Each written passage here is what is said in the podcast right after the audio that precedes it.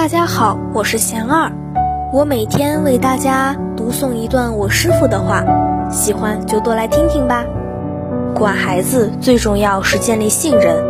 我师傅说，教导孩子既不能太松，又不能太紧，要用智慧去面对，多倾听、理解、包容，而不是一味说教；多鼓励、赞扬、引导，而不是一味批评。要先让孩子信任自己，所有的教导才会有用，否则管教越多，孩子越是反抗。家长通常给孩子灌输自己的想法，以自己为本位来管束、要求孩子，却很少耐心听听孩子的想法，站在孩子的角度来观察、考虑问题。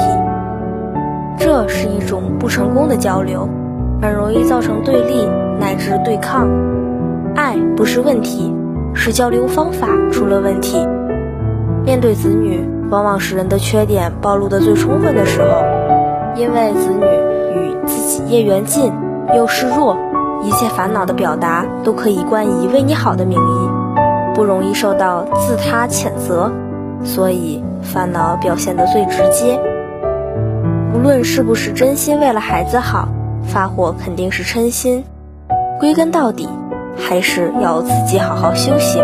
大家有什么问题，有什么想问我师傅的，请给贤儿留言，贤儿会挑选留言中的问题，代为向师傅请教，然后在今后的节目中回答哦。